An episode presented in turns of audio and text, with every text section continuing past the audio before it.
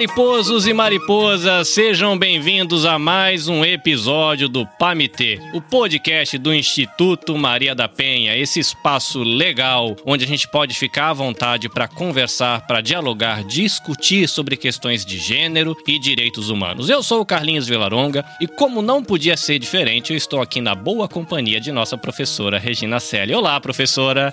Olá, Carlinhos, bom dia para mim. Não é? Boa noite para vocês. Depois eu vou ver em Katmandu que dia, que, que turno vocês estão. Mas é muito bom estar aqui com vocês nesse, nesse ano que, que começou parecendo normal e se tornou inusitado, né? Para todas, para todas nós. E muito bom, muito bom estar aqui. E eu sei que a gente também está com convidados. Eu gostaria que depois você falasse sobre esses nossos convidados. O Pamitê se tornou hoje oficialmente transcontinental, amei que você falou hoje sobre a transcontinental, né? transcontinentalidade, isso, transcontinentalidade, e eu estou muito feliz por nós estarmos, por nós estarmos aqui. Muito bem, nossos ouvintes não estão entendendo nada, mas ouvinte, eu estou falando aqui da província de Shizuoka, no Japão. A professora Regina está falando de Recife, no Brasil. E nós temos convidados falando de Katmandu, lá no Nepal. E já aproveitando para aqui introduzir os nossos convidados, carinhosamente, tio Silvio, tia Rose, sejam bem-vindos ao Pamitê. Obrigado, meu nome é Silvio, eu estou aqui em Katmandu, no Nepal. E aqui estou com a minha esposa, Rose. Olá, meu nome é Rosemarie, mas todo mundo me conhece como Rose. E agora, há 20 anos, a Rose do Nepal. Tem 20 anos que estamos aqui. Somos do Brasil, sou gaúcha, sou de Santa Rosa, no Rio Grande do Sul, criada no Mato Grosso, vivida pelo Brasil inteiro. Então, assim, já não sei nem de onde eu sou mais, mas eu sou gaúcha, mato-grossense e hoje nepalesa de coração, porque há 20 anos aqui, né? Então já me tornei uma boa Nepali. É, e eu sei, tia Rose, que já me contaram que além de falar gauchês, você manda bem aí nos Paranauê do Nepali também, que você fala a língua do povo aí, né? É, você tem que aprender. Graças a Deus pelo QI da mulher, que é mais rápido, né? Então eu aprendi. Eu tô aprendendo, mas eu só cheguei há 20 anos. Não, também vocês não querem que eu aprenda tão rápido assim, não é verdade? Eu sou do Paraná, nasci no Paraná, sou, como dizia no Paraná, bicho do Paraná, casei em Mato Grosso, passamos um tempo em Minas, onde nós ganhamos esse sotaque mineiro. Nós temos um filho chamado Davi, que hoje está nos Estados Unidos trabalhando, e essa princesa linda do, do povo Sherpa é a nossa filha nepalesa Asha, ela, ela é nepalesa, nasceu aqui. Hoje ela é cidadã brasileira também e fala português, inglês e nepalês fluente. É uma joia de Deus que nós ganhamos aqui no Nepal. Davi, nosso filho, está nos Estados Unidos, tem três anos e meio. Era para se formar agora em julho mas com a, o evento da pandemia, ele provavelmente vai se formar até o final do ano, que a escola fechou, ele está fazendo online. Eu também sou cidadão português, nós tivemos em Coimbra, onde a senhora estudou tivemos em janeiro, eu, a Rose, acho, o Davi, a Rose também já pegou a cidadania. Está esperando a dela, o Davi também. Aqui na minha casa tem a bandeira de Portugal, a bandeira do Nepal, a bandeira do Brasil. Então, nós somos multinacionais. No Brasil, a gente vive viveu Rio Grande do Sul, Paraná, Mato Grosso. Conheço, conheço Recife, estive aí na Boa Viagem em 1988. E uma honra estar aqui com o pessoal da, do Maria da Penha, esse lugar maravilhoso que protege mulheres, que protege pessoas que são vítimas de violência, de abuso, de diversas formas. É uma honra para nós, de alguma forma, estarmos participando com vocês aqui, professora Regina, toda a família do Maria da Penha, o Brasil todo e todos os que estão ouvindo aí no Brasil ou qualquer lugar do mundo, é uma honra para nós, daqui do Nepal, participar com vocês. Já viu, ouvinte, que hoje a prosa vai ser boa, muito boa. Então, meu convite para você é: ajeita direitinho o seu funinho de ouvido, regula bem o seu volume para você não perder nada, que agora a gente vai lá pro bate-papo.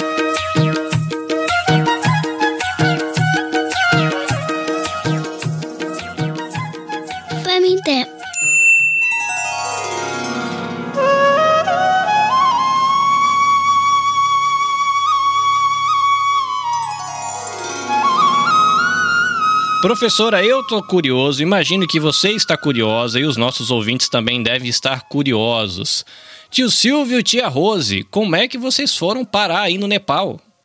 Olha, a gente no Brasil já tinha uma pegada assim de trabalhar nessa área de proteção da mulher, da criança, né, de uma forma muito informal. E aí o Dr. José Rodrigues, ele é presidente de uma missão cristã chamada Missão Cristã Mundial no Brasil, que é de Goiânia, a sede. Ele esteve na Índia em 97. E ele na Índia, ele, o pessoal tentou levá-lo numa área de prostituição para tentar convencê-lo a ajudar a financiar uma clínica para as moças que trabalhavam ali, uma clínica para dar atendimento na área da saúde. Levaram ele na área de prostituição, porque talvez alguém pergunte o que é que um doutor do Brasil estava fazendo uma área de prostituição na Índia. Bom, ele foi lá porque o pessoal dali da Índia queria convencê-lo a financiar uma clínica através da missão que ele dirigia no Brasil. E andando ali naquela rua da prostituição, ele viu dezenas de crianças na prostituição. Não eram apenas mulheres dos seus 25, 30 anos, eram crianças de 12, 13 anos naquela época. E ele ficou muito chocado com a cena, e a maioria era do Nepal. E ele ficou impressionado. Ele falou: Mas não são mulheres, digamos assim, são crianças. E ele ficou muito impressionado e nisso, para dar um assim um ar mais trágico na situação, ele deparou com um corpo na calçada. Era um corpo pequeno coberto com lençol e ele foi tocar. E o guia, o tradutor falou: "Não toca, não toca, ela é uma impura. Ela morreu na prostituição, ela é impura". E ele, ele era médico, né? Ele é médico, ele, ele levantou o lençol e era uma criança nepalesa, de talvez ele calcula de 11 a 13 anos. E veio um kart, que a rua era estreita, não entrava o caminhão de lixo. Veio um carrinho puxado com rodas por uma pessoa e um outro ajudante e levou o corpo embora como se fosse lixo. E ele viu essa cena. E ele voltou para o Brasil e começou a divulgar esse trabalho, falando assim: olha, nós temos que abrir um trabalho no Nepal para cuidar das crianças nepalesas. E eu estava no Brasil pensando assim: ah, mas tem tanto isso no Brasil, talvez não dessa forma tão trágica, mas no Brasil tem tanta criança na rua morrendo em prostituição, por que, que eu devo ir para o Nepal? Eu pensava assim. Aí eu passei a ajudar um casal a vir para o Nepal. E eu ia ficar no Brasil, mas de repente eu entendi, né? Uma coisa que eu creio que Deus moveu o nosso coração e a gente veio. Tipo assim, vamos lá no Nepal ver o trabalho, começar o trabalho e depois de um ano ou dois a gente volta para o Brasil com uma experiência internacional para lidar com essa questão da mulher, da criança na prostituição. Só que nós viemos para ficar dois anos e estamos há 20, porque é, as meninas capturaram o nosso coração, nós nos tornamos pai, mãe, tio, é, nos tornamos uma família para elas e elas se tornaram nossas famílias. Agora vem as crianças, os netinhos, adotamos a Asha aqui no Nepal, então a nossa vida ficou presa aqui, mas eu digo assim, com muita alegria eu digo isso, nós ficamos presos nesse país aqui. Rose, eu queria que você falasse um, um pouco sobre a, a, o papel, a condição da mulher é, no Nepal. Você que tem desenvolvido aí esse trabalho com Silvio, vocês sabem, né, como vocês são aqui no Brasil, nós tivemos uma, uma certa revolução no comportamento com relação à questão da Lei Maria da Penha. Vocês sabem da, desse nível altíssimo de violência que nós temos aqui, não é? Que é, é, é, infelizmente é mais um tipo de violência que é cometido contra a mulher. Mas você está aí 20 anos trabalhando com mulher, com meninas, com mulher, meninas, mulheres, com mães. Fala pra gente aí um pouco sobre a, o ser mulher, né? A visão da mulher aí, aí no Nepal você sabe que aqui nós temos um, no Brasil nós temos essas diferenças, né, socioeconômicas. Eu queria que você falasse também sobre essas diferenças socioeconômicas relacionado à situação da mulher aí no Nepal, desse trabalho que vocês fazem. Conta aí pra gente um pouco, por favor. Falar da mulher no Nepal é muito complicado, por causa que aqui a gente está há uns 80 anos atrás do mundo, eu creio. Aqui a mulher não tem direito nenhum, a mulher não é nada, Aqui é um país machista, paternalista, né? Então, assim, a mulher começou a aprender a dirigir, o quê? Tem uns cinco anos aqui que a mulher teve direito de aprender a dirigir. A mulher é que não tem direito à herança do, da família de jeito nenhum. Quem tem direito é só o homem. A, a, o, a, a, família tem que ter o homem na casa, porque senão os pais, quando morrerem, não vão para o céu, que eles acreditam. Então, é uma cultura que tem que ter muito homem. Então, quando a mulher nasce, a mulher não é nada. E como a gente trabalha contra o tráfico humano, que é a coisa mais horrível que você pode ver, e existe, a pior parte ainda que é que a mulher também ela é um objeto de venda, né? Não no país inteiro, mas em, certa, em certos estados onde eles só querem a, a menina para poder ser vendida, porque a partir dos sete anos de idade ela já é vendida. Então, nessa vila você não encontra meninas acima de oito, nove anos. Então, assim, eu morando no Nepal, como eu sou gaúcha, claro, eu tenho descendência alemã, então, como todo mundo diz, eu sou brava, né? Então, assim, aqui no Nepal eu tive que colocar tudo para fora, para lutar pelo direito delas. Porque quando a gente andava de ônibus, elas não tinham direito de sentar, porque era mulher, casta Aqui ainda tem um problema de casta, né? Então, a casta alta, a casta baixa, a casta média, a casta não sei o quê, e é abolida pelo país já há mais de 70 anos, mas na cultura não se abole, não adianta. Então, assim, eu lutei aqui desde o começo para as meninas serem ouvidas, a, a, menina nunca podia falar na escola, se ela perguntasse alguma pergunta, eles arrancavam a orelha dela, eu vivia colocando remédio nas orelhas das meninas, porque é, é proibido, mulher cala a boca e pronto. Então, assim, hoje nós temos um trabalho também de bolsa de estudo, que a gente dá nas, nos lugares bem pobres, onde precisam, porque a mulher não tem direito de estudar, então a mulher tem que trabalhar. Então você imagina do que eu estou falando aqui, de um país de muito lá atrás para nós aí do Brasil ainda. A gente levou uma, uma mulher para dar queixa da polícia porque o marido estava batendo. O policial olhou para ela, para nós e falou assim: mas eu também bato na o minha mulher. De polícia. O inspetor de polícia falou assim: o que, que tem bater na mulher? Eu também bato na minha. Acho que a senhora vai ter que vir para cá, aquela lei da Maria da Penha, que vai ser. então, assim, meu Deus do céu. Muito, eu brigo muito pelo direito das meninas o tempo inteiro. Por quê? A cultura é muito forte contra a mulher, os costumes são muito fortes contra a mulher, não só a cultura como os costumes.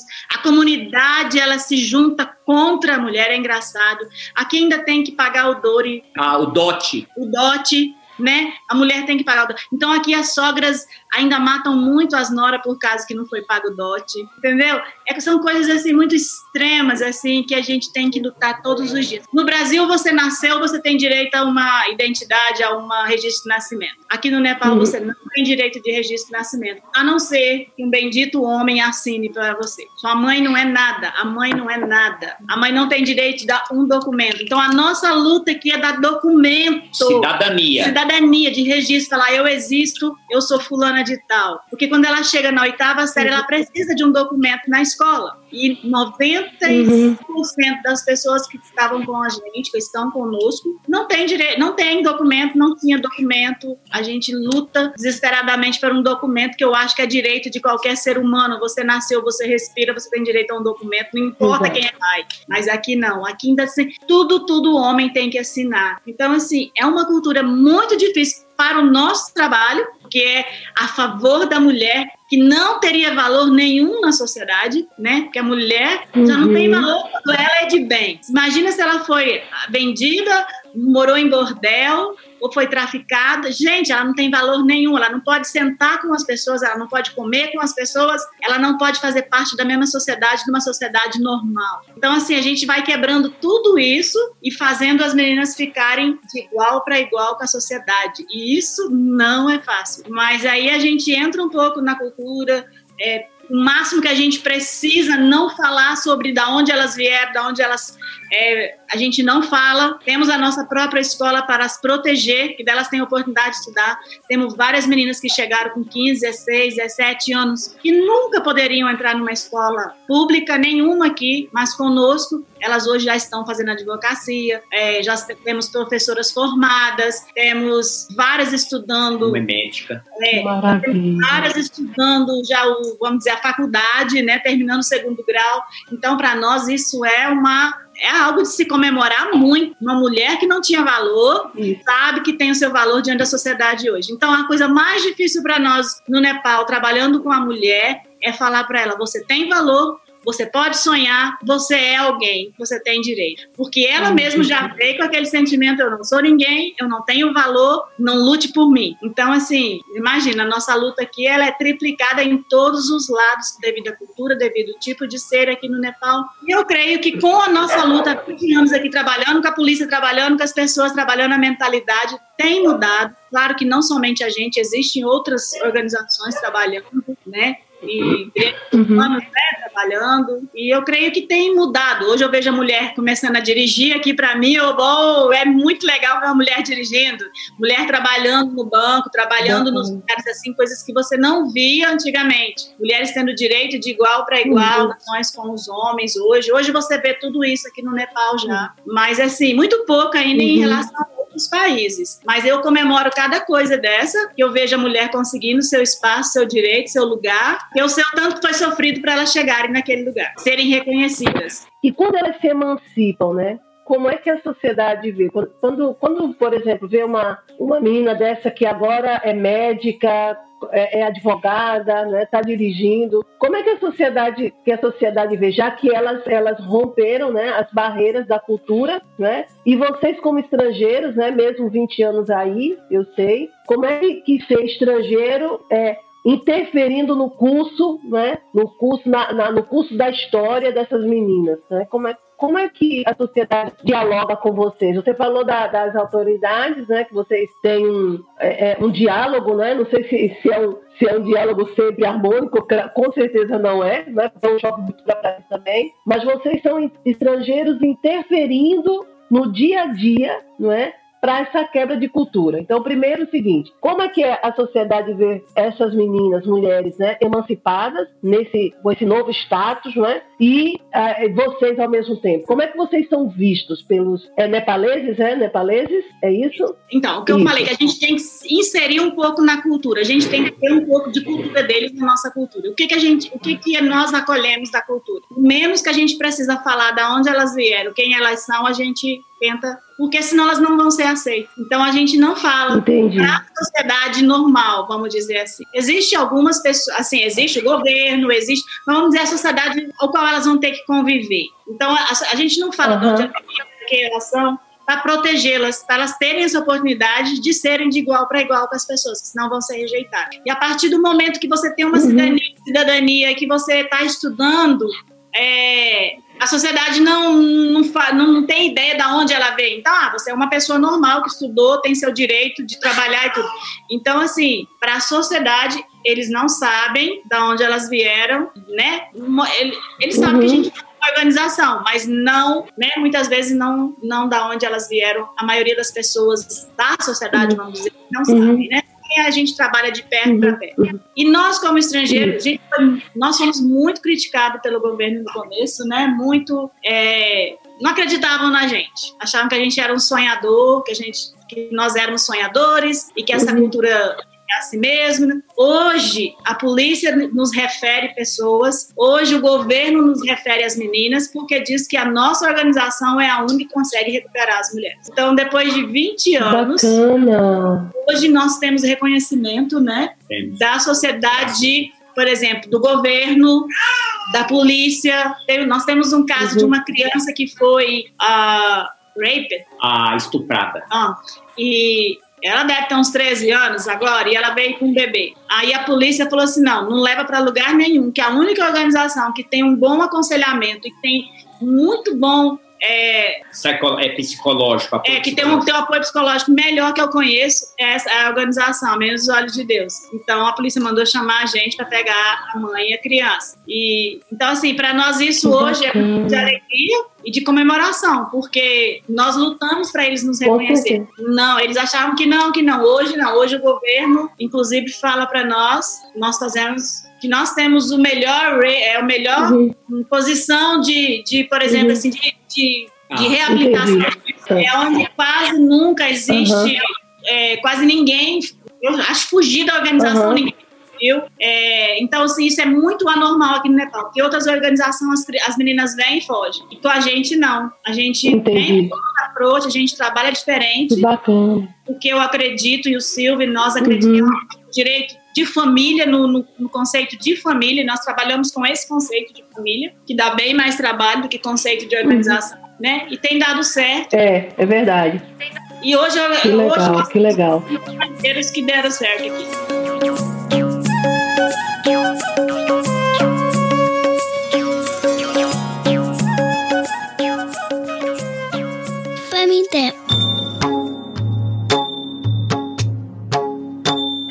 Silvio, eu queria que você falasse um, um pouco mais para a gente sobre é, é, é, a questão do tráfico humano. Como é que, como é que se estrutura? Como, como são feitas assim? Não sei se você tem como, tem como falar, né? Porque eu não sei das restrições, mas como são feitas as restrições? Como é essa, essa esse trama, né? A trama da, do tráfico de seres humanos aí no Nepal. De onde as meninas vêm, quais, qual é o país, né? Como, qual é o perfil de quem compra, qual é o perfil de quem trafica. E, e, e eu, eu, queria que você falasse um pouco sobre essa questão. Você participa de, muitas, de muitos seminários e congressos para discutir a questão do tráfico de seres humanos, até que ponto a ONU, né? A ONU ela faz parte, ou representantes da ONU faz parte dessas discussões aí. Que acesso você tem? Você falou da, das meninas da Ilha do Marajó. Se chegam brasileiras, de onde vêm as meninas do tráfico? Como é essa organização? Olha, o tráfico no Nepal ele é restrito ao Nepal e Índia e talvez alguns países do Oriente Médio. Hoje, são milhões de mulheres nepalesas trabalhando nos países do Oriente Médio, é, de empregada doméstica, de cozinheiras, vão trabalhar em hotéis e acabam sendo usadas na prostituição. Mas o tráfico mais forte que nós trabalhamos aqui são meninas das vilas aqui de Nuakot, que é uma região aqui de um povo chamado Tamang, um povo maravilhoso, onde ali é Tamang. Eu amo o povo Tamang, mas é um povo que trafica suas meninas. E eles, assim, é uma coisa cruel. O pai vender a filha, a mãe vender a filha, o tio vender a sobrinha, o irmão vender a irmã. Eles vendem, mas não é uma. A partir de que idade, Silvio? Olha, quando nós a chegamos, de que idade? as meninas eram vendidas com 14 anos, 15 anos. Mas a, a, oferta foi diminuindo tanto a ponto de que a gente soube que agora tem meninas sendo vendidas com 7 anos. 7 anos. A Andiali foi traficada, a Andiali está aqui do meu lado, foi traficada com 9 anos. Então, a idade diminuiu. Hoje, 7, 8, 9 anos já está na idade de ir para o tráfico. Então, a questão assim, ah, eu vou comprar tua filha e pôr no bordel. Não, não funciona dessa forma. Não é aparentemente tão cruel assim. As meninas são levadas para a Índia por causa de falta de oportunidade no Nepal. Então alguém, o traficante, ele entra com o perfil de que vai levar ela para estudar ou para um emprego melhor. E quando ela chega na Índia, ela descobre que é um bordel. Algumas até sabiam. Eu soube de algumas que já sabiam que era um bordel, que elas estavam indo para o bordel. Então o tráfico humano tem essa característica maligna de pegar crianças e levar para bordéis na Índia. Isso aqui no Nepal. O tráfico humano no Brasil ele já é diferente. A gente não ouve muito dizer de meninas brasileiras vendidas para outros países, ainda que tem muitas mulheres do Brasil, principalmente de Goiás, que são levadas para a Europa. A gente ouve falar disso. Uhum. Mas o tráfico interno no Brasil já é diferente. Ele não é bem tráfico humano. É criança abusada na prostituição. É criança que se prostitui por cinco reais para um, um, comprar um, um,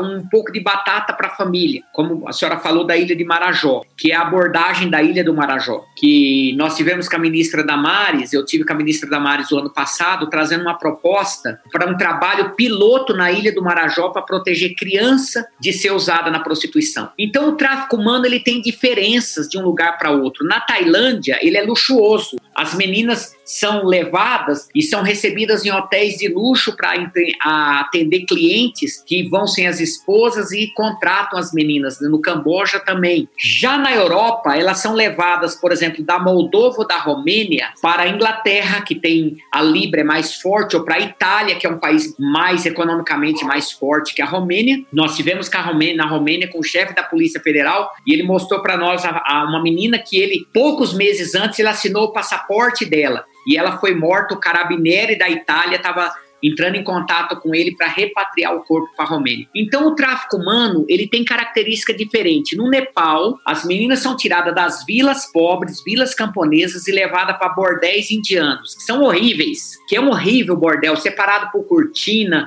ou por compensados quartos, uma casa com 200, 300 moças numa casa. Esse é o bordel indiano. Agora, na Tailândia, ele já tem uma característica mais glamourosa. Na América, elas dançam em cassinos, em algum lugar, mas são usados como mercadoria. Então, hoje eu entendo que o tráfico humano é tudo aquilo que usa a mulher como uma mercadoria. Nós acabamos que abrimos a mente. A gente estava aqui no Nepal, trabalhando aqui no Nepal, cuidando das meninas traficadas do Nepal. E aí agora a gente traz também mulheres já com seus 30 anos, 35 anos, porque se a gente não resgatar essas mulheres, elas começam a contratar meninas para trabalhar para elas que elas estão envelhecendo, então elas não têm condição de atender muitos clientes, elas contratam meninas mais novas. Então o, o tráfico é, ele é vicioso, ele é um ciclo que aparentemente não tem fim. Agora o que eu digo, quando eu conto de uma menina de 9 anos traficada do Nepal para o bordel, muitos homens brasileiros falam assim: puxa vida, que absurdo! Eu jamais faria isso por uma criança. E talvez não fizesse mesmo, mas talvez eles participam de outra forma do tráfico humano, porque o tráfico humano tem diversos desdobramentos. Se eu consumo pornografia na internet ou na revista, eu estou fazendo a mulher de uma mercadoria. E eu sou parte do problema do tráfico humano num nível diferente. Eu não vou no bordel usar uma menina de 9, 10, 12 anos no bordel da Índia, contudo, eu compro um produto de uma empresa que coloca uma mulher nua num cartaz, mostrando um pneu do carro, mostrando um amortecedor do carro. Então, o que, uma mulher nua tem a ver com o amortecedor do carro? Aí eu vou e compro aquele amortecedor, mostrando que aquela campanha publicitária é, funcionou para mim. Então, eu sou parte do tráfico humano também, porque eu acabo alimentando a cadeia do vício do tráfico quando eu consumo alguma coisa que promoveu a mulher como mercadoria. Então, é algo muito abrangente, não é algo só do Nepal para a Índia ou da Ilha do Marajó. É uma coisa que, eventualmente, sem querer, muita gente faz parte do tráfico humano ou desse ciclo de usar a mulher como um produto. E as mulheres, eventualmente, também se têm culpa nisso, porque elas também se expõem a isso muitas vezes. Mas por quê? Por que ela se expõe? Porque uma menina do Nepal está na prostituição ela não presta, ela precisava um pedaço de pão para a família. Por que, que uma moça foi para o bordel está no bordel lá nos Estados Unidos, porque ela não presta, ela acordou de manhã e falou assim: ah, que legal, eu sonhava ser médica, mas eu decidi que eu vou ser uma prostituta. Não, ela está nessa situação porque ela precisou de um pedaço de pão, ela precisou comer, ela precisou alimentar a família, alimentar um filho, e ela que vender o que ela tinha. Então, eu quero fazer com essa entrevista um apelo aos homens que, porventura, que não consumam produtos que, que promovam a mulher como mercadoria, porque nós somos parte do tráfico humano quando nós fazemos isso. Como é que é a relação de vocês com é, instituições como a ONU? É, não sei se você, vocês devem conhecer a visão mundial, não sei se, se tem a visão mundial aí. Tem é, outras, outras, como, vocês, vocês têm como, pelo menos uma vez no ano, não sei, um encontro das organizações que trabalham no enfrentamento do tráfico né, de seres humanos? Nesse encontro, se é que existe, o, quais são as diretrizes? Como é que vocês alcançam metas? É, o que, que você. A, a Rose falou muito bem sobre esses avanços, mas como é que vocês consideram que, que uma, uma menina dessa, que, que muitas vezes ela ela se envolve com a questão, ela é envolvida, desculpa, com a questão do tráfico com 9 a 10 anos, às vezes você tem que resgatar, resgatar essa menina quando ela está com 20 anos. Quais são os traumas? Quais são os vícios? Quais são as, a, a, as formas ainda de comportamento que às vezes ela, sem querer, insiste em estar? Eu vou dividir em duas etapas. Eu vou falar das organizações e vou deixar a Rose falar de como a menina chega, porque daí é um trabalho mais dela, com a equipe dela de psicologia. Eu, eu, eu trabalho mais na parte administrativa. Eu sei que a menina veio do tráfico, veio do bordel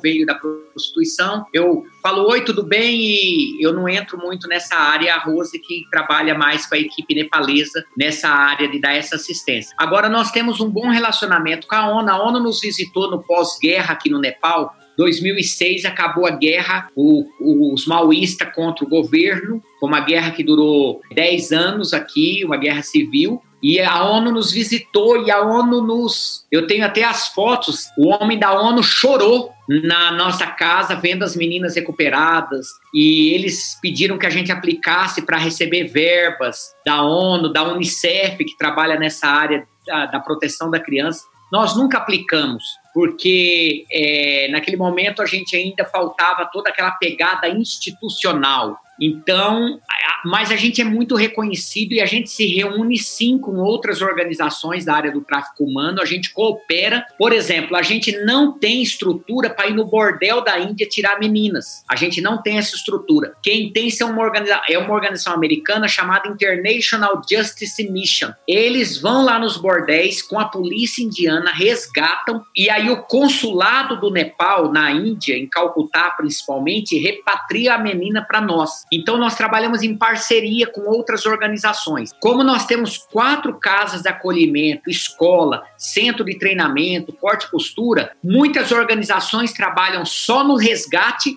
e entregam para nós para fazer o acolhimento. A menina mora conosco, a mulher vem morar nas nossas casas, mas a gente não foi acolher ela lá. Então, esse trabalho é um trabalho de parceria. Ninguém consegue fazer sozinho. Eu não consigo fazer todas as etapas, ir lá no bordel resgatar, trazer para as casas. Então, nós precisamos fazer esse trabalho de parceria. Eu sei que tem teologia diferente para as organizações que são religiosas, eu sei que tem ideologias diferentes para as organizações que, que são politicamente direcionadas. Eu sei que tem filosofias diferentes, mas uma coisa eu queria dizer que é um trabalho que todos teriam que de alguma forma contribuir, ajudar e um ajudar o outro. Por exemplo, tem organização que acolhe, nós somos uma organização, digamos, cristã, mas a International Justice Mission também. Mas tem organização que resgata na Índia, que traz para nós, que não tem nada a ver com o cristianismo, mas resgatou a menina e trouxe para nós. Então, o meu papel é cuidar daquela moça, cuidar daquela menina. Então, eu creio que esse trabalho do tráfico humano, esse trabalho de valorização da mulher, da menina, do ser humano, é um trabalho que não dá para ser feito só por uma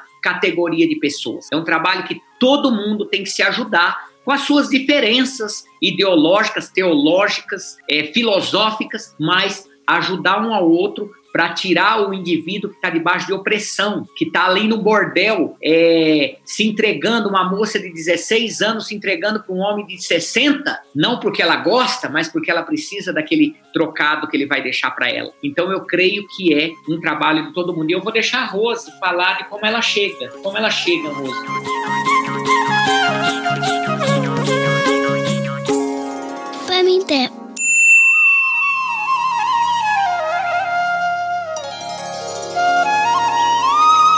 Eu acompanho vocês no, nas redes sociais já faz um tempo, então para mim é fácil criar uma imagem daquilo que vocês estão falando. Mas eu acredito que tem muitos ouvintes do Pamitê que vai ser a primeira vez que eles vão ter contato com o projeto Meninas dos Olhos de Deus Nepal. É, Faz um panoramazinho pra gente. Você falou que tem uma visão de família, você usou a expressão casa, expressão acolhimento. É, faz um panorama pra gente, antes da, da tia Rose entrar com a questão de como as meninas chegam. É, o que é o Meninas dos Olhos de Deus no Nepal, assim como estrutura, o, pra pessoa criar uma imagem na cabeça do que nós estamos falando? É, veja bem, a gente descobriu, a gente chegou aqui e eu pensava assim: como que eu vou ser? Eu não sou psicólogo, eu não sou formado em psicologia. Como que eu vou fazer? E eu creio que Deus falou no meu coração, uma coisa que talvez alguém que não acredita em Deus falar, mas como Deus fala? Eu, eu entendi que o que as meninas precisavam era de um pai, de um amigo, de um irmão mais velho. Não era a instituição.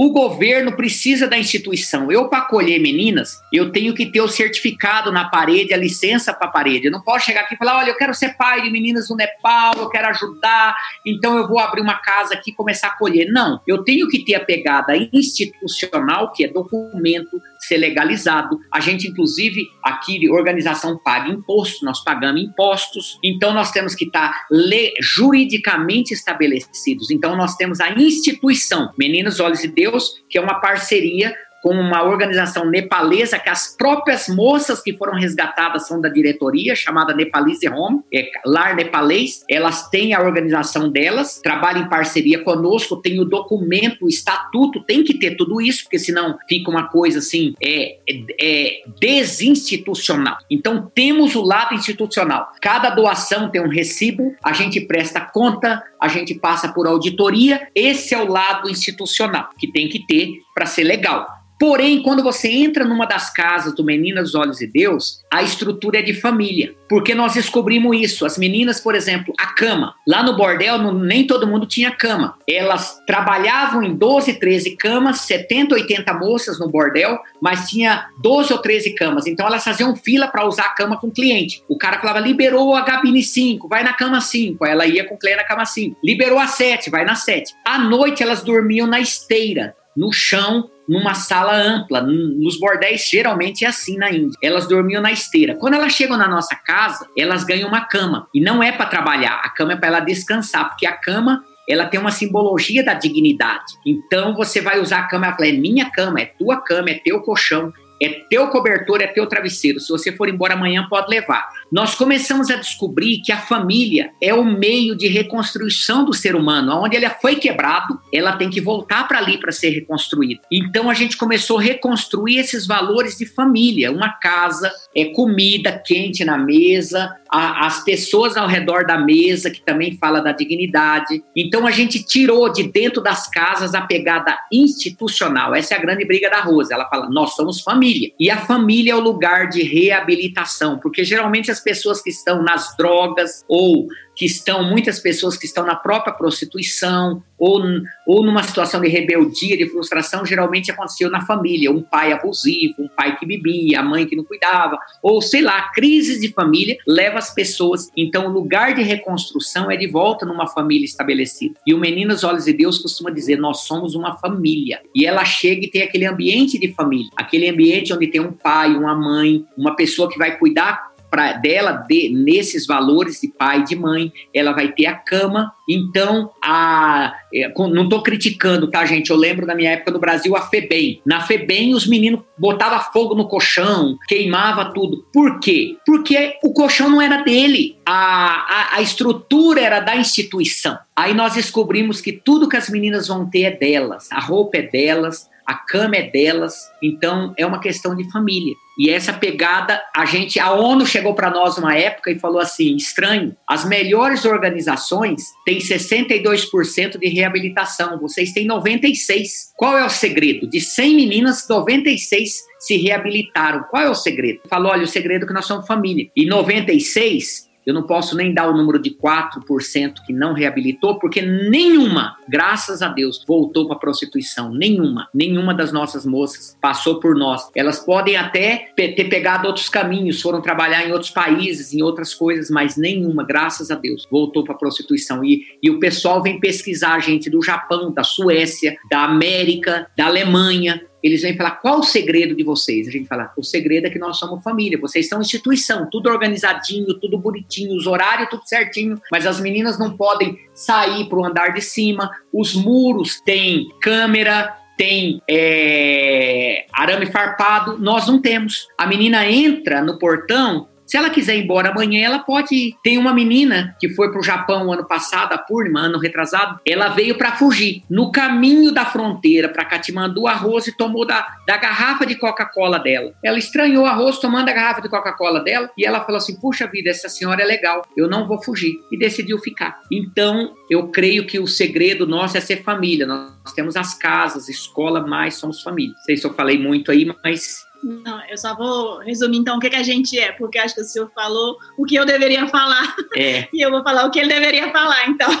Nós somos uh, quatro casas, três de meninas, uma de menino. Temos o centro de treinamento de costura, temos o centro de treinamento de salão de beleza, temos o centro de treinamento de culinária, não lembro mais o que. Tem um monte de Temos uma loja de noiva, de aluguel, festa de decoração, tudo que elas aprenderam e fazem já ganham seu dinheirinho hoje. Temos uma escola com 300 e poucos alunos.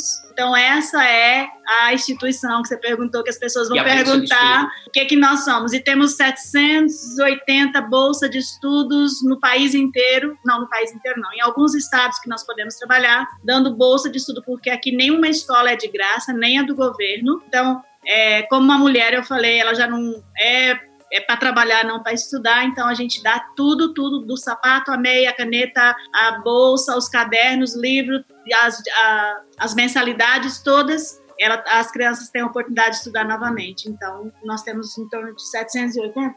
É 881. 881. A gente já chegou a ser 1.500, mas com a crise caímos um pouco. Então, essa é a nossa instituição. Institu instituição. Instituição. Nossa, que difícil. E isso, somos nós aqui. Nós somos a World Mobilization aqui no Nepal, é, juntamente com a Nepalese Home. E o nosso nome, então, no Brasil, no Nepal, como Família Unida, somos a Meninas dos Olhos de Deus, ou The Apple of God's Eyes, aqui no Nepal, né? Só para vocês, você queria saber um pouco quem nós somos e como nós somos. E o Sil acabou respondendo com como elas chegam, ele, ele não respondeu, elas chegam. Imagina, o único código de honra que as famílias têm entre elas lá é eu vendo sua filha e você vende a mim. Eles não têm coragem de vender a própria filha. Então a única coisa que é, tá bom, você vende a mim, eu vendo a sua. É o único código de honra que eles têm. Então se a família já os vendeu, se a foram vendidos de bordéis em bordéis. Quando eles pensaram que estavam sendo é, resgatados, eles estavam sendo vendidos para outro bordel. Quando uma das minhas meninas conseguiram escapar do bordel,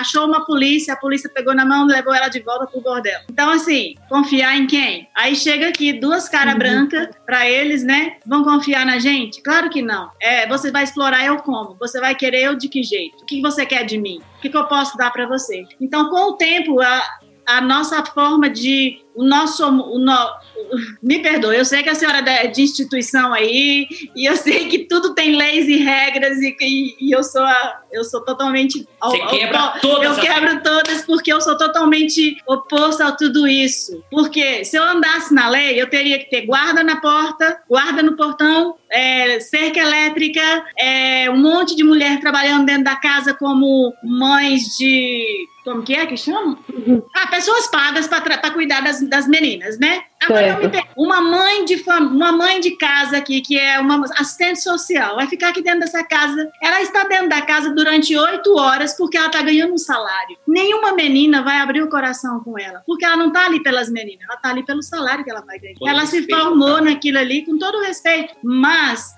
como eu acredito na família. Então essas coisas são todas gravadas. Eu, eu, acredito de uma mãe morando dentro da casa, aonde as crianças têm o direito, as meninas e os meninos, as moças têm o direito de viver aquilo que elas não viveram. E numa instituição eu não vou viver o sabor de uma família. Eu não vou saber o que é o cuidado de uma família.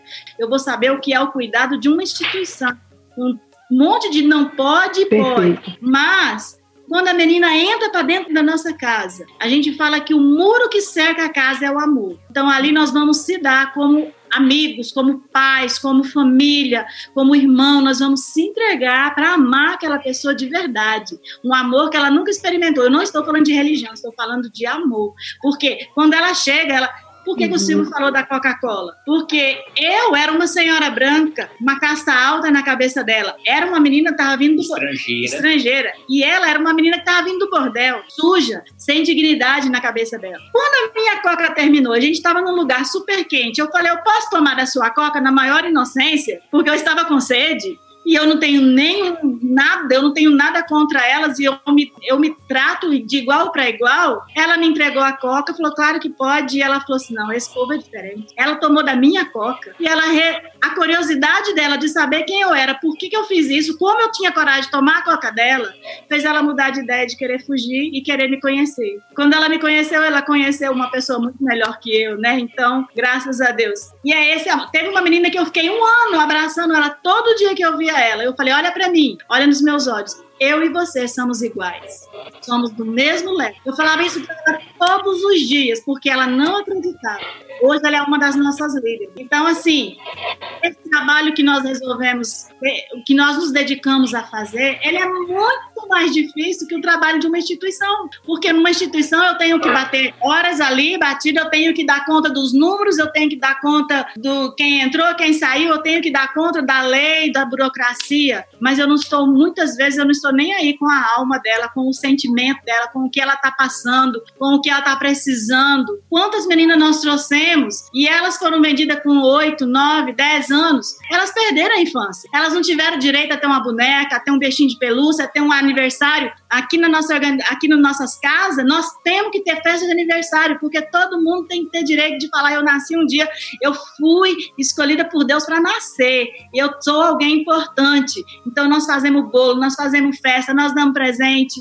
Aí a gente quando chegou um um tanto de menina que nós percebemos que elas estavam assim, nunca foram crianças. Levamos no mercado, falando: escolhe o brinquedo que você quiser, vamos sair, vamos tomar sorvete. Só família faz isso, a instituição não faz. A instituição não vai ver esse, esse, essa, esse grito da alma falando assim: eu quero ser criança, mesmo se eu tenho 16 anos, eu quero aquela boneca que eu sonhei, mesmo com 18 anos. Então, assim, a, é por isso que a gente fala esse é o nosso segredo aqui. É por isso que elas são curadas, porque elas são amadas como filhas, como irmãs, como sobrinhas, e as necessidades da alma dela a gente tenta suprir. Claro que nós não somos Deus e nós não somos perfeitos, mas no máximo que a gente consegue, no máximo que a gente pode. Claro que nós temos psicólogo, claro que nós temos aconselhamento, mas isso eu vou te dizer, é 15% talvez da cura dela, né? E o resto tudo é com o tratamento que todos nós vamos dando a elas, o direito de ser um ser humano é normal de novo, de ser amado, de ser, é, de ter o direito de viver a mesma vida, de ter o direito de estudar, de ter o direito de se formar, de trabalhar.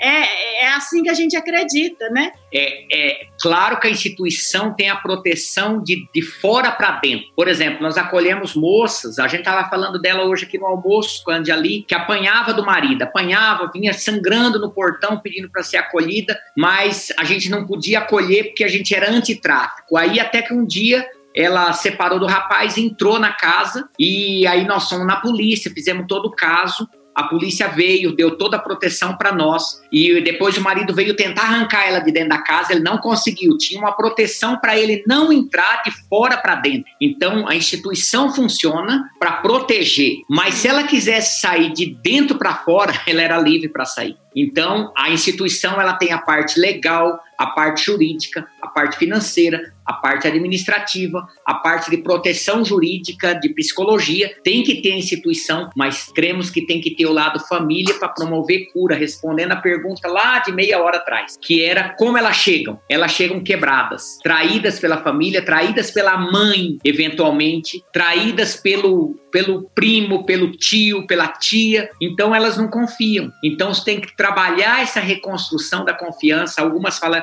eu sou lixo do lixo. Elas chegam, tem uma festa. Cada menina que chega, às vezes chega várias juntas, ou chega uma, a gente faz uma festa, coloca guirlanda de flores de boas-vindas. Às vezes teve alguma que tirou, falou, você não sabe de onde eu tô vindo. Eu falei, não, nós sabemos de onde você tá vindo. Só que você teve um acidente. Você não é uma prostituta, digamos assim, porque você gosta de ser. Você tava nisso por uma situação. Então nós te amamos, queremos te receber na nossa família, queremos te abraçar, queremos te dar outras oportunidades de, quem sabe, você aprender um outro curso profissionalizante, aprender outra coisa e você poder amanhã é, dormir com o teu marido e não com 10, 12, 20 homens para poder ter um pedaço de pão. A menos que você goste disso. Você gosta? Não, não gosto. Eu detesto isso. Eu nunca encontrei alguma que falasse que eu que gostava. Você encontrou alguma que falasse que gostava? Não, nunca. porque o que a gente trabalha é diferente. Nós não trabalhamos com a prostituição voluntária, nós trabalhamos com pessoas que foram Sim. vendidas, com tráfico humano, que pararam naquele lugar horrível sem ter ideia de onde estavam. Essa menina que está aqui na nossa frente, ela ficou um ano tomando hormônio porque ela era muito pequena. Então ela ficou um ano numa casa reclusa, tomando hormônio para ter um tamanho para ir para o bordel. Então, assim, foram pessoas que foram vendidas, não foram voluntárias. Eu creio que faz muita diferença isso também. E eu sou contra a instituição que eu falo assim, no, que dentro, lá dentro, né? Mas assim, andar no governo tudo totalmente legalizado aqui, acho que nós somos a número um aqui no Nepal.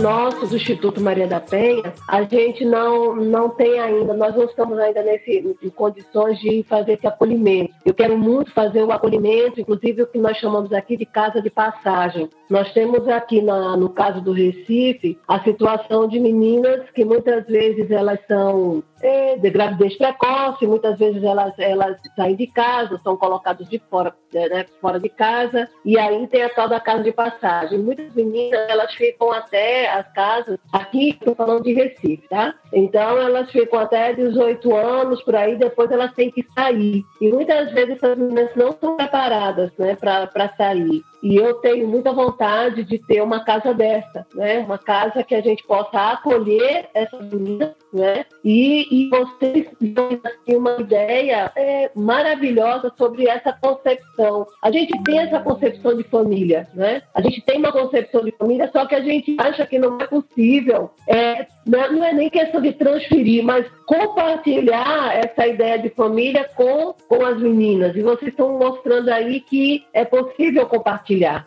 Né, fazer esse, é, é, essa ideia. Você falou agora sobre a questão de tomar hormônio para. Elas tomam hormônios para ficar é, é, é, prontas para, para, para a vida. Então, como é que é esse preparo, né? Depois que você disser para a gente, como é que se prepara uma menina aí no Nepal para essa menina ir para casa de, de prostituição? Eu, eu achei interessante esse momento de tomar hormônio e tudo mais para se preparar. Uma outra coisa, que só voltando um pouco para Silvio, para falar sobre quem são as organizações que são parceiras de vocês, como é que vocês estabelecem essa meta de, de enfrentamento ao tráfico e de onde vêm os recursos, né? Como é que, que vocês trabalham a questão dos recursos? Do hormônio é rapidão.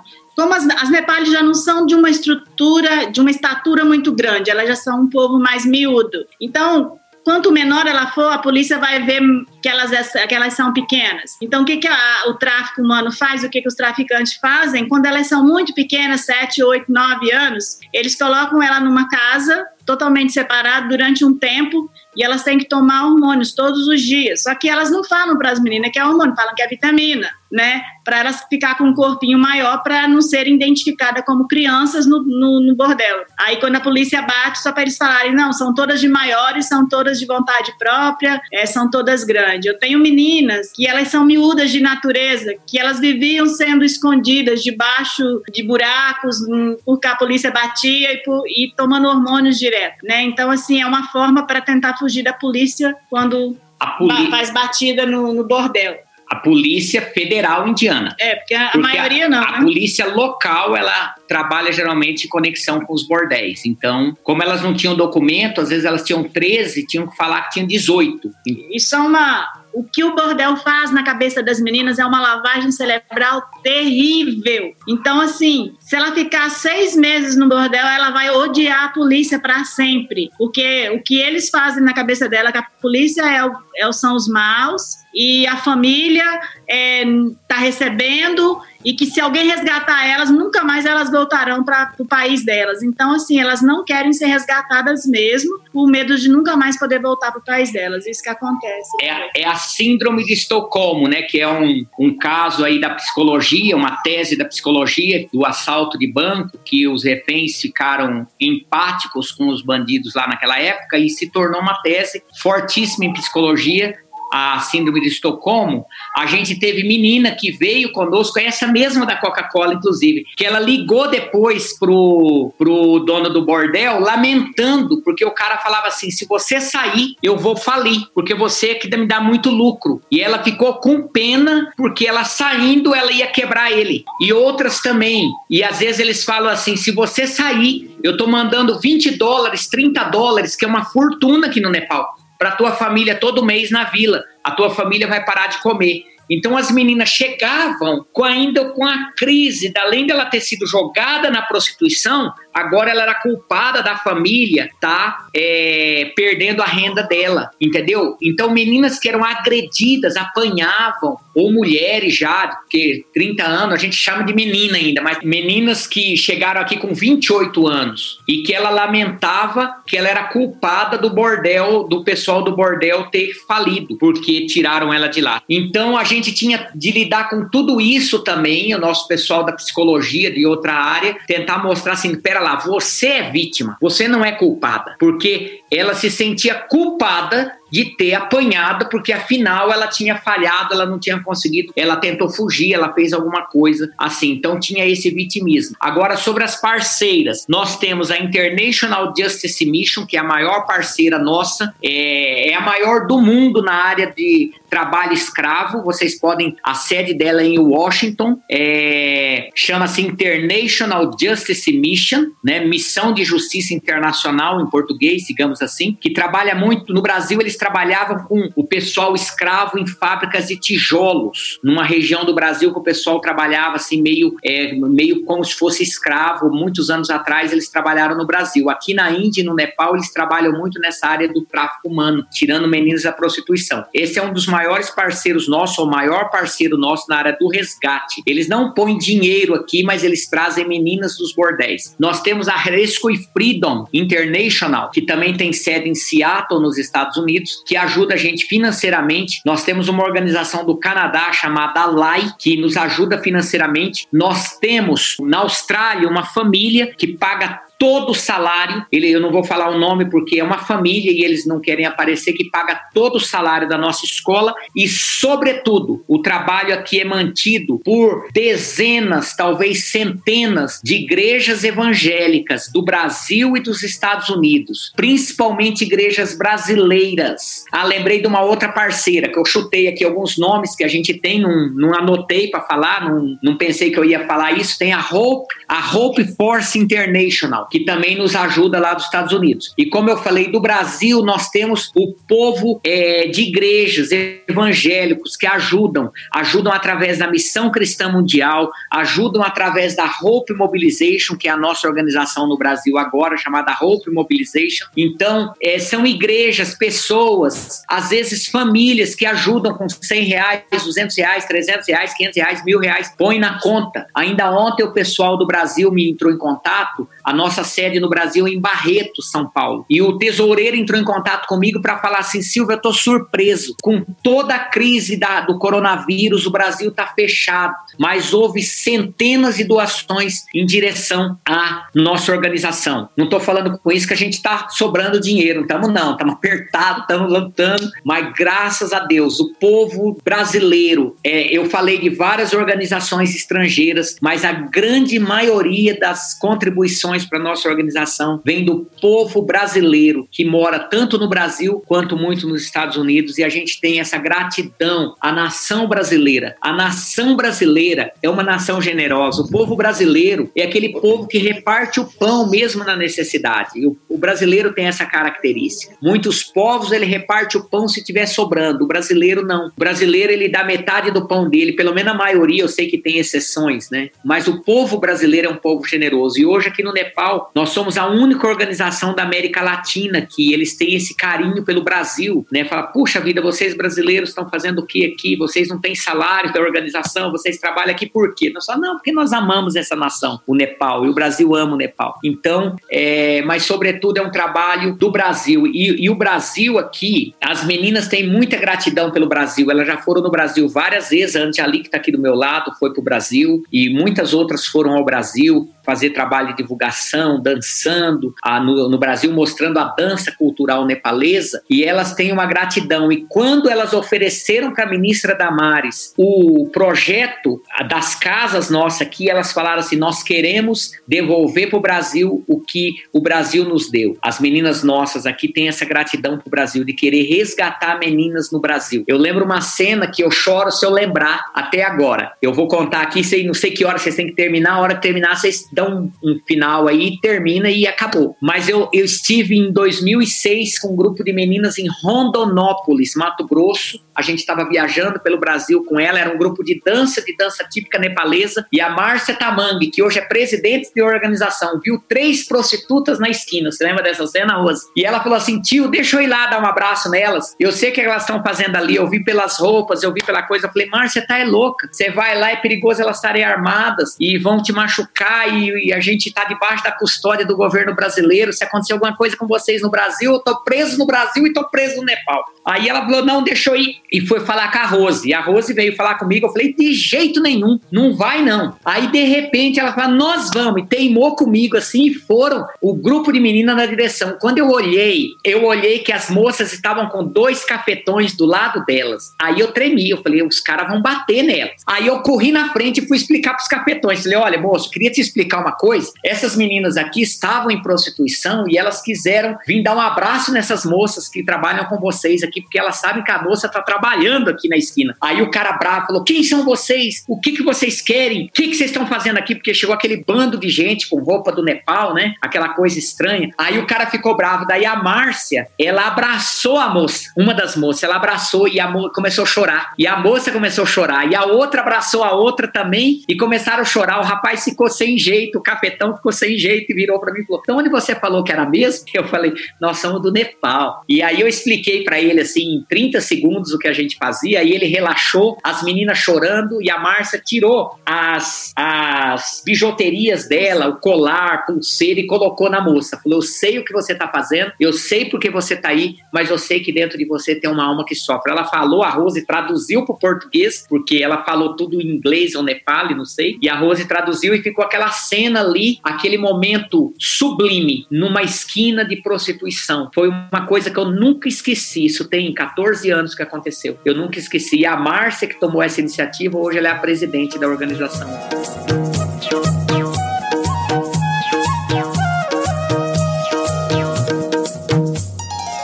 Pamité Podcast. É, a, minha, a minha última pergunta, né, que é uma reticência depois, é com relação ao seguinte: a Rose falou sobre as que chegam às faculdades. Aonde ficam essas faculdades? É aí mesmo, é em outro país? Né? Como é que elas mantêm ainda o feedback desse retorno? Você disse que tem aí as professoras, tem psicólogas, tudo. Algumas delas já foram meninas né, que vocês cuidaram, né? Ou, ou estão próximos de voltar. É, elas pensam em, elas pensam também em projetos para elas, né? elas ajudam vocês a, a desenvolverem projetos também. E eu gostei muito de saber que tem aí uma loja sobre aluguel de, de vestido de noivas, algo que estava tão distante, tão distante. A questão da dignidade vai muito mais além do que a gente possa imaginar, né? Porque você tem uma loja, né? Acho tão interessante, onde se vende, né? É, é, é produtos para noivas, para a pessoa. Eu acho lindo, né? Que, que é a questão da, da família ter um buffet, ter um vestido, ter uma festa, né? Tudo que tudo que a vida negaria para elas, a história, né, mais sórdida, né? E a gente interrompe um curso assim da história. Gostei muito de saber dessa da, do que vocês fazem, em especial dessa loja aí de aluguel de vestido de noivas. Nós temos a maioria estuda aqui, porque é difícil a gente conseguir bolsas no exterior, mas nós temos algumas no exterior. Nós temos a, a Sara que está na Austrália, nós temos o Ari, que está estudando odontologia em Melbourne, na Austrália também. Nós temos algumas que conseguiram emprego em outras nações, por exemplo, temos a Aline, que está no Emirados Árabes, conversa com a gente sempre. Temos várias, temos o Biguen, que está na Nova Zelândia, já se formando também. Temos o Davi, meu filho, né, que acabou pegando uma carona aí, que ganhou bolsa de estudo nos Estados Unidos, está se formando também. E nós temos meninas formadas aqui. Nós devemos ter hoje quatro ou cinco enfermeiras, eu nunca lembro, que eu esqueço da porque ontem a Goma foi, ia ser contratada por aquela outra organização. Então nós temos aí cinco enfermeiras, uma que está estudando arquitetura, tem a Arime que está estudando direito, tem a Andiali aqui que já estudou, já se formou, é professora formada, técnica de educação, está aqui do meu lado, formadona, tenho foto dela aqui no meu celular com, com a toga lá, que é toga? Aquela roupa de formatura, né? Formou em fevereiro, 24 de fevereiro do ano passado. E nós temos várias outras estudando área social, é, estudando para ser é, assistente social. Temos umas sete ou oito, se não me engano, estudando essa área. Então temos várias. Agora, a que eu mais, assim, uma das que eu mais me orgulho é a Promila, que se tornou médica. E a Promila, era, ela era casta, considerada casta baixa porque aqui no Nepal, além da mulher ser discriminada, como a Rose falou, tem o problema da casta, né? Que tem a sistema de casta foi abolido em 1963, um ano antes de eu nascer. Porém, porém, na, o fato de ter sido abolido significa muito pouco, porque continua rolando a casta. Um mês atrás mataram seis jovens, porque eles eram um rapaz era casta baixa, foi casar com a menina casta alta, o pessoal da vila da casta alta empurrou eles no rio. Morreram seis, um ano, um mês atrás. Tem essa, essa tá dando o maior rolo aqui, o povo protestando na rua em favor dos rapazes que morreram, da família e tal. Então a casta, ela é uma coisa cultural, entrelaçada na cultura, né? E a Prômila era casta baixa. Então na vila dela que ela morava, tinha duas torneiras, a torneira do casta alta e a torneira da casta baixa. Então as pessoas não têm água encanada na vila, elas vão na bica central na vila, na montanha lá tem uma bica central que as pessoas, duas, três bicas, se a vila é maior, tem mais bicas, que daí tem as torneiras ali que o pessoal enche os tambores, leva água para casa. É assim que funciona. Catimandu, claro, é a capital, tem água encanada aqui, graças a Deus. Mas nas vilas não é assim. Na vila tem a torneira da casta baixa e a torneira da casta alta, mas por alguma questão a torneira da casta baixa sempre está sem água e a da casta água da casta alta está sempre rolando água. Então a Prômila um dia ela foi flagrada por um homem casta alta, vizinho dela, pegando água na torneira do casta alta. E ela levou aquilo que nós chamamos lá no Goiás, né, de rala. Ela foi humilhada, ela foi espedaçada assim em humilhação. E quando ela ia na casa da amiga delas, eu vou pegar uma garrafa de café aqui, que assim é a jarra nepalesa. Quando ela pede água na casa da amiga casta baixa, não é assim que a menina põe água aqui no copo e ela bebe. Ela não pode tocar no copo, porque se ela tocar no copo, ela contaminou e o copo entrar na cozinha depois, o copo contaminou a casa do casta alta. Então, ela tinha que beber assim, ó. É, ela não pode tocar, ela põe a mão para trás e a pessoa derrama água na boca dela sem ela tocar no utensílio. Tanto que os nepales são craques em beber água assim, ó. Do jeito que eu vou beber aqui, aprendi, ó. Eu não derramei uma gota. Ninguém usa, muita gente não usa copo. Você bebe a água, eu seguro a garrafa ou a pessoa joga a água na tua boca. Isso principalmente nas vilas. Claro que na capital já modernizou muito, já não tem tanto esse sistema de casa. Mas a Prômila não podia tocar na torneira, não podia tocar na casa da amiga dela e lembra que o homem humilhou ela, humilhou muito ela. E anos se passaram, a Prômila veio no nosso meio, se formou em medicina, eu até ficava pensando, meu Deus, como que vai ser? Porque o nome tá na casta. Então o nome dela tava ali Prômila e o nome da casta dela, igual Anjali Tamang. A casta dela é o Tamang. Então, é, é o marido da Anjali, é Basne. Então, Basne é a casta dele, entendeu? Então, você não tem como sair disso. Eu falava, meu Deus, ela quer estudar medicina. Ela falou para mim, tio, eu quero ser médica. E eu falei assim, mas Promila, como que você vai ser médica? Quem que vai pro teu consultório? Eu ficava pensando, ninguém ia no consultório dela numa médica casta baixa. Mas eu não quis falar isso e deixei ela ter o sonho. Ela reprovou umas duas, três vezes, né, do, do SLC lá, que era o curso, e eu pensava assim, ah, acho que ela talvez não vai conseguir passar, mas ela uma vez passou, entrou na universidade, ganhou uma bolsa de estudo. Um, um pastor do Brasil ajudou ela, esqueci o nome, Ézio. Eu ajudei ela, outros ajudaram, meninas ajudou, outros vieram. E com isso ela estudou e se formou em medicina, mas graças a Deus, olha que coisa incrível. Antes dela se formar, ela se casou. E ela se casou com um xeresta, que é da casta Neuari, que aí pode, aí é, é casta indígena, não é mais casta baixa. E aí o nome dela se tornou Promila Xeresta. Aí ela pôde pôr na, no gabinete médico dela Promila Xeresta. Ninguém sabe que ela veio daquela casta. Mas agora ela teve comigo uns três meses atrás e ela me contou algo interessante. Esse homem, esse homem que humilhou ela quando viu ela pegando água na torneira do Casta Alta e xingou muito ela, teve um ataque do coração. Se não me engano, foi um ataque do coração e caiu na emergência dela no hospital que ela estava de plantão. E ela teve que atender ele. E ela lembrou dele e ele lembrou dela. E ela atendeu, deu todo o primeiro atendimento a ele, tudo. Aí no final ele chamou ela e falou assim: Você está me reconhecendo? Ela falou: Estou te reconhecendo. Ele falou, porque eu te reconheci e eu te peço perdão pelo que eu fiz você passar hoje, você é uma médica. Então foi uma história assim muito bonita e eu quero, não sei se está terminando, mas eu quero deixar essa história para vocês aí. Não é um conto de fadas. Vai falar, ah, talvez esse cara tá lá no Nepal, vive um mundo de conto de fadas. Eu queria falar para você que tá na casta baixa, numa situação de dívida aí no Brasil, numa situação de humilhação, numa situação de sofrimento,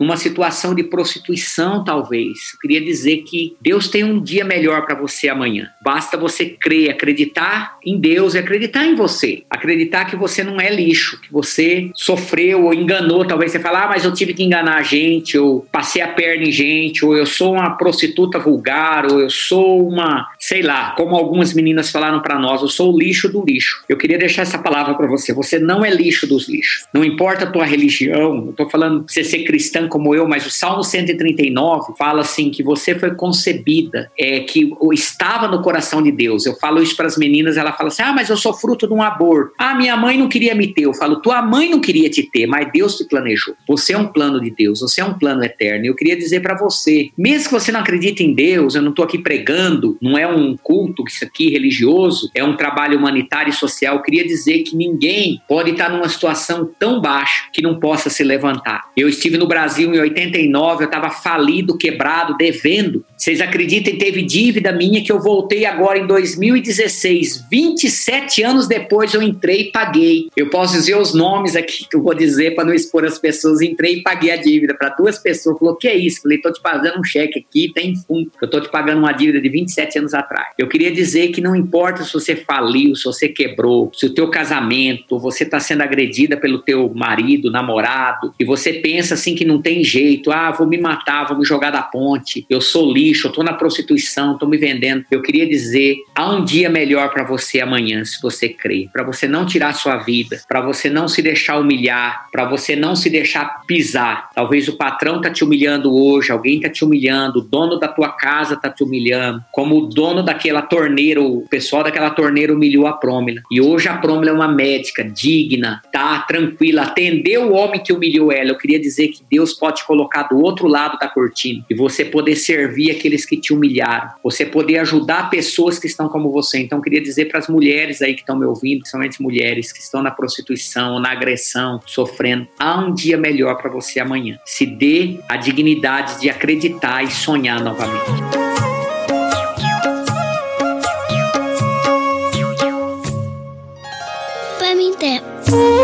Professora Regina Célia está de volta aqui, bem acompanhada do seu esposo Flávio. Bom dia a todos, bom dia Carlinhos, bom dia Silvio, bom dia Rose. É realmente impactante, viu? O relato de vocês. É, posso dizer que é contagiante, né? O amor que transparece, que passa, né? Na vida de vocês é contagiante, né? Esse espírito de alteridade, né? Se colocar no lugar do outro, sentir a dor do outro, e se colocar à disposição né, para ajudar as pessoas. Isso é contagiante. Com certeza nos contagiou. O Instituto Maria da Penha será diferente a partir desse dia. Acho que a gente tem muito o que fazer aqui é, a partir desse relato, a partir desse, é, desse espírito de amor. Né? E a gente tem que colocar isso em prática aqui também. Ajudar essas mulheres que estão aí em situação de violência. A gente tem feito um trabalho é, de ajudar essas mulheres. Estamos aí com né, um, trabalho online nesse período de pandemia, de quarentena. As mulheres têm sofrido muito, né, muita violência, e a gente tem ajudado é, com uma equipe multidisciplinar, psicólogos, assistente social, advogadas, dando um, um, um apoio a essas mulheres, né, atendendo essas mulheres. Com certeza a gente precisa, mais do que nunca, de uma casa de acolhimento para acolher essas mulheres que estão em situação de violência, essas meninas, né, aqui em Recife, no Brasil, a gente tem atendido o Brasil todo por esse trabalho. E depois desse relato, não tem como a gente ficar igual. A gente realmente vai mudar, sentir assim um, um, um desafio muito grande de se colocar no lugar dessas pessoas, de amar essas pessoas, de ajudar essas pessoas. Eu acho que, o, o símbolo disso tudo é o amor. Eu acho que o amor é, muda, transforma. Então, eu acho que essa é a grande lição que a gente aprendeu hoje, é que o amor transforma. Obrigado. Eu acordei com muita expectativa de ouvir vocês. E é interessante porque talvez as pessoas não compreendam. Não é a alegria de ouvir uma, uma, uma história de sofrimento e colocar num, num, trabalho que a gente está fazendo para divulgar, para as pessoas entenderem isso como uma grande novidade. Não. Tem as nossas histórias né, aqui no Brasil, das meninas no Brasil, então, são histórias tão tristes quanto ao, ao que vocês relataram para nós. Mas, ao mesmo tempo, vem uma força de dizer: meu Deus, eu quero fazer alguma coisa, sabe? A gente vai fazer alguma coisa, não só pelas meninas dos Olhos de Deus aí no Nepal, mas as meninas do Brasil também. Não é de deixar de ajudar o Nordeste, de ajudar o Sertão para ajudar Nepal, ou deixar de ajudar Nepal. Não, não, não se trata disso. Eu achei muito legal quando o Arroz falou assim: o amor né? Aqui, acho que foi, não sei se foi a, a Rose ou o Silvio que falou assim: os muros aqui são os muros do amor. Né? A casa é cercada por amor. Não é? Quando a gente se sente amado, não usado, mas amado, a gente fica com aquela sensação de que eu, o que eu posso fazer para demonstrar o meu amor também a essas pessoas. Como é que eu, que eu né? Como é que eu fico? Eu quero ficar. E, e a gente percebe que para elas é, é amável, né? vocês amar é que elas possam ser felizes, mas e que você tem um canto feliz para ela. Mas se ela quiser ir, tudo bem, mas eu quero dizer que eu te amo. E aí isso nos constrange, né? Isso evita que a gente possa ofender a família, né? O nosso ser amado. Então eu estou muito feliz por essa oportunidade. A gente fica se querendo falar mais, saber mais, mas a gente vai ter, vai ter outras oportunidades para a gente conversar. É, Carlinhos, muito obrigada. Como eu disse a você, é o meu é o mês. Eu não, eu não comemoro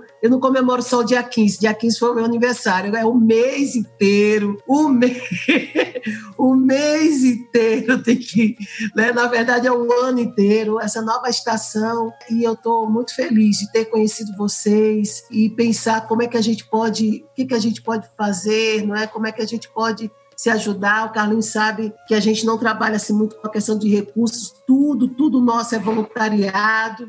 E eu agradeço a Deus pelas vossas vidas Obrigada, Carlinhos, por esse presente. Obrigada, Rose. Obrigada, Silvio. O Instituto Maria da Penha está aqui no Brasil para a gente conversar mais. A gente vai ter encontros. Eu já estou vendo uma conferência, já estou vendo algo que a gente possa falar de algo mais efetivo, algo mais material, algo que a gente possa implementar, que eu acho que é importante. Obrigado, obrigado. Feliz aniversário.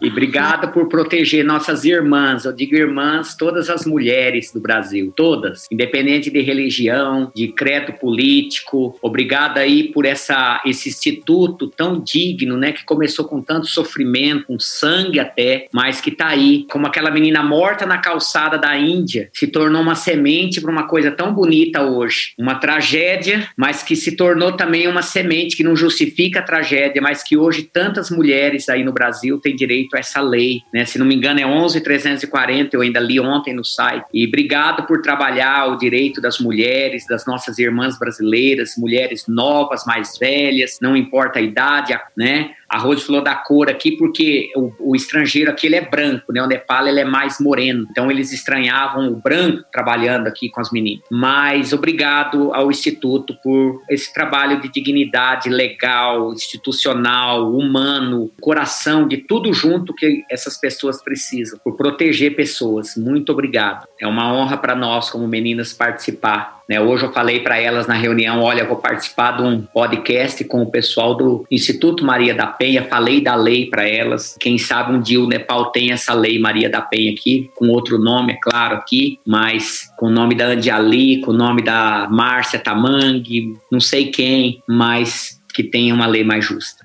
Coisa boa. Tio Silvio, tia Rose, antes da gente ir para os avisos finais aqui do nosso podcast. Por gentileza, quem quiser conhecer melhor o trabalho de vocês, redes sociais, sinal de fumaça, para mandar pombo, como é que a gente faz?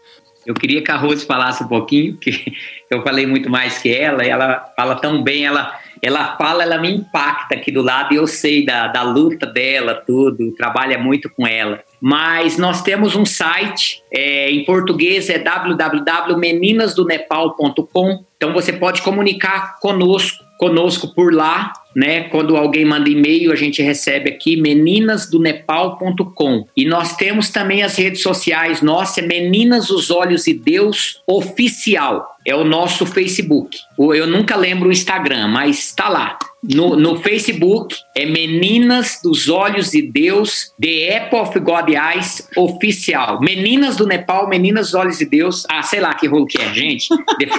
eu escrevo para você.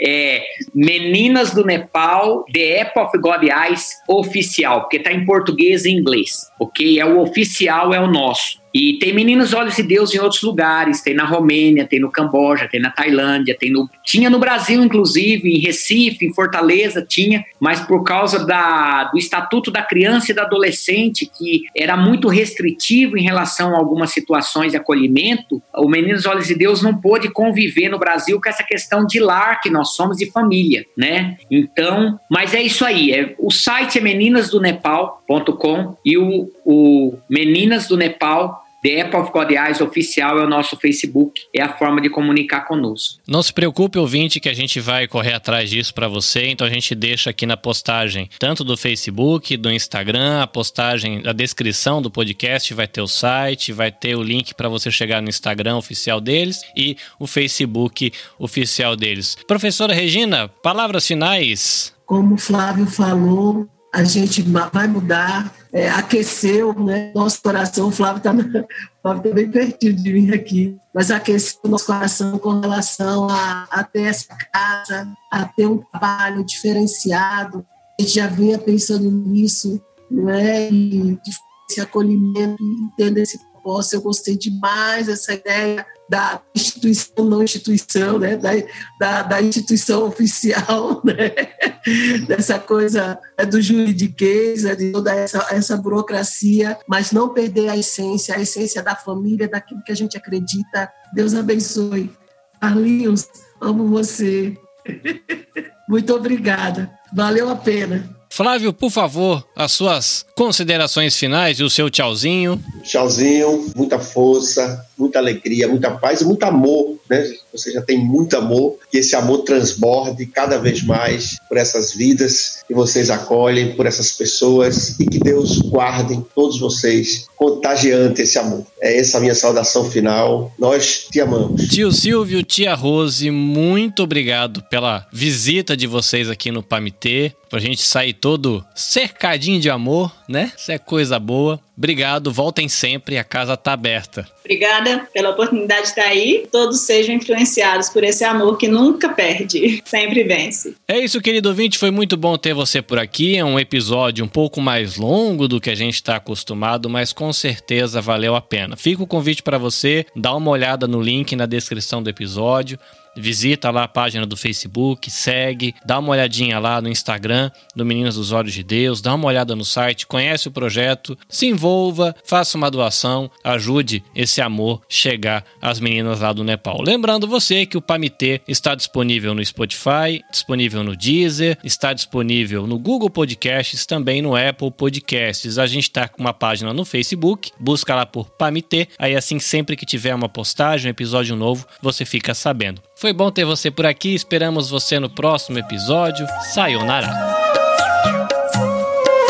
O PAMITê é uma realização do Instituto Maria da Penha. A direção é de Regina Célia Barbosa. A apresentação, Regina Célia Barbosa e Carlinhos Vilaronga. A edição é feita pela Nabecast Assessoria em Produção de Podcasts, publicado pela Nabe Podcast Network. Para saber mais sobre o Instituto Maria da Penha, visite a página institutomariadapenha.org.br ou busque pelo Instituto no Facebook ou no Instagram. Para conhecer outros podcasts ligados à Nabe Podcast Network, visite nabecast.com ou busque por nabcast.jp nas redes sociais. Esperamos você no próximo episódio.